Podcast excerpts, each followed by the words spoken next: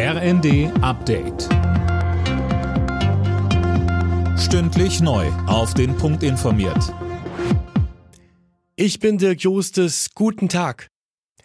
Der Bundestag berät zur Stunde über das Inflationsausgleichsgesetz. Neben einem höheren Grundfreibetrag ist auch eine Anhebung des Kindergelds vorgesehen.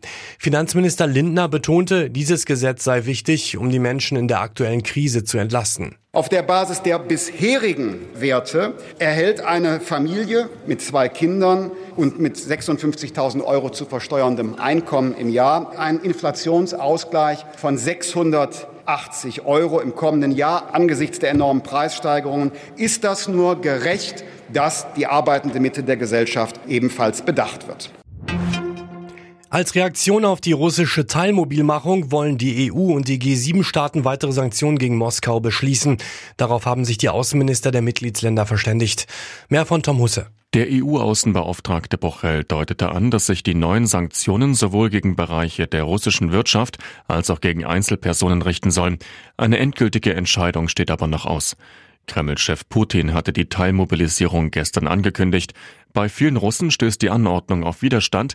In zahlreichen russischen Städten gab es Proteste. Dabei wurden mehr als 1000 Menschen festgenommen. Trotz der Energiekrise will die Industrie in Deutschland die Klimaziele einhalten. Das hat BDI-Präsident Russwurm bei Welt TV bekräftigt. In den kommenden Wochen würde es um das Überleben der Industrie gehen. Trotzdem könne man beim Klima keine Pause-Taste drücken. Am Gedenktag zu Ehren der verstorbenen Queen sind in Australien hunderte Monarchiegegner auf die Straße gegangen. Die Aktivisten verurteilen die zerstörerischen Auswirkungen der britischen Kolonialzeit auf die Ureinwohner.